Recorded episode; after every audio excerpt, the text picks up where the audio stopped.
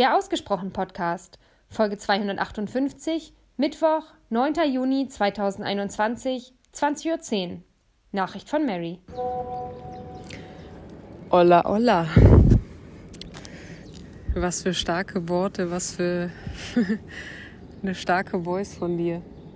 Ich könnte fast meinen, dass ich, hast du ja auch schon ein bisschen bestätigt, dass sich das Thema selber auch ähm, betrifft, wie wahrscheinlich so viele andere. Wie sehr bin ich ich, wenn ich im Rahmen meiner Familie unterwegs bin. Ich habe da wirklich jetzt gerade gerne zugehört und mir innerlich immer wieder sehr, sehr oft zugenickt. Ich glaube, ich muss da so ein bisschen differenzieren, ohne eine Erklärung zu finden. Aber ich glaube, für mich gedanklich auch differenzieren. Das eine ist ja erstmal, wie bin ich ich, wenn ich ich bin? Also in dem Moment, ich sitze gerade hier auf einem Parkplatz, ich bin nur für mich. Wie bin ich gerade? Bin ich so, wie ich bin? Wie bin ich, wenn ich jetzt dann zurück in die Wohnung gehe und auf Sarah treffe? Wie bin ich da als Mensch? Bin ich da ich? Wie bin ich, wenn ich morgen meinen Beruf wieder aufnehme? Bin ich da ich? Wenn ich zu meiner Familie fahre? Und auch da wird unterschieden zwischen Eltern, Schwestern etc. Bin ich da ich? Und dann natürlich nochmal ein ganz anderes Feld mit Freunden bzw. Schwiegereltern.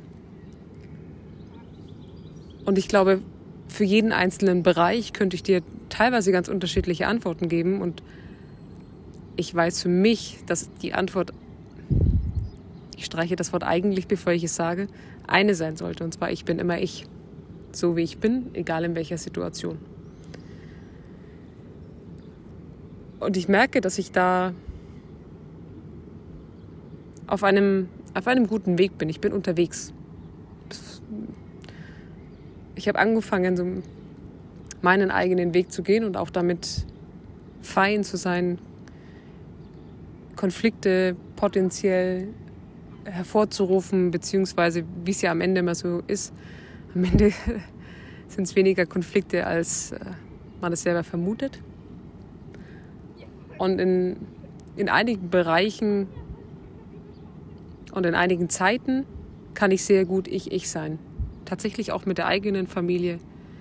Ich glaube, das, das hatte ich dir schon mal erzählt. Also, dass ich selbst, als ich jetzt noch nicht in der Beziehung war, aber dass ich mehr Kosten am Ende auf mich genommen habe, um wirklich zu sagen, ich nehme mir mein eigenes Hotelzimmer. Ich möchte das. Ich möchte mich zwischendrin mal zurückziehen und das ist okay. Oder spazieren gehen oder was auch immer und mal kurz Luft schnappen. Ich brauche diesen Rückzug, ich brauche das für mich. Und ich spreche das mittlerweile aus. Ich glaube, es darf noch deutlicher, klingt immer so, so hart, aber noch, noch häufiger formuliert werden, dass es logisch wird. Weißt du, wie ich sitze gerade vor einem Netto, das klar ist, ah, Discounter, ich muss gar nicht mehr dazu sagen. Dass das auch klar ist, wenn ich, wenn mein Name fällt, dass klar ist, wie ich ticke, zumindest bis zu einem gewissen Rahmen, weil natürlich ich mich auch äh, verändere. Beruflich, glaube ich, bin ich da auch auf einem sehr guten Weg, in vielerlei Hinsicht ich zu sein und mich nicht so sehr zu hinterfragen. Ich habe heute erst so eine Situation erlebt, das mag für manche so banal klingen, aber für mich ist es das nicht, weil es einfach mein Thema ist.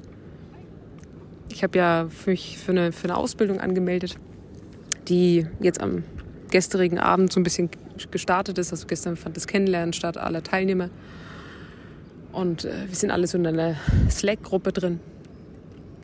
Und dann habe ich heute so meine Vorstellungsnachricht äh, geschrieben und bin so durch die anderen durchgegangen und hatte irgendwie so das Gefühl, ach, ich möchte irgendwie zu jedem was schreiben. Oder ich, nicht zu jedem, aber wenn mir irgendwie was dazu einfällt oder ich irgendwie mit irgendwas connecte. Und für einen kurzen Moment war so mein, mein Gedanke da, ja, aber was denken die denn dann, wenn ich jetzt da irgendwie immer was dazu schreibe, als würde ich mich anbiedern oder was auch immer? Ich habe den Gedanken zum Glück im Vergleich zu früher recht schnell wieder verworfen und habe es dann einfach gemacht. Bin da sehr happy gerade mit mir, auch nicht zu hinterfragen, ob irgendwie ein Satz falsch ankommen könnte oder nicht oder in eine andere Richtung gedeutet werden könnte oder was auch immer.